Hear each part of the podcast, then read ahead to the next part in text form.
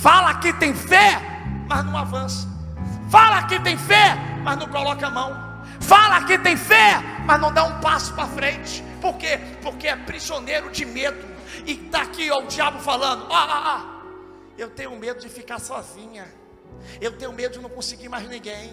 Eu tenho medo de passar privações. Eu tenho medo de não conseguir.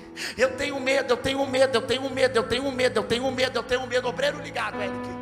Eu tenho medo, eu tenho medo, eu tenho medo, eu tenho medo, eu tenho medo. Enquanto o medo te dominar, você não vive sobrenatural. Tem gente que está com síndrome do pânico, ansiedade. Tem gente que está com depressão, por quê? Porque ele é afundado e ela é afundada pelos medos. O Deus que você serve diz: Não temas ainda que passe pelo fogo.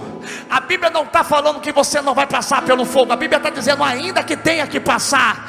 Servir a Deus não quer dizer que eu não vou viver perigos, não quer dizer que eu não vou viver risco, eu vou correr riscos, mas ainda que eu passe pelo fogo, a chama não arde em mim, e se eu pisar pelas águas, ela não me afogarão, porque tu estás comigo, Senhor. A Bíblia vai dizer que ainda que eu passe no vale da sombra da morte, tem hora que eu vou ter que passar, mas mesmo passando, não temerei mal algum, porque tu estás comigo. Deus está mandando eu dizer para você: servir a Deus é passar por momentos de riscos, de amedrontar o coração do homem e saber que a mão de Deus está estendida para nós, nos protegendo e nos guardando.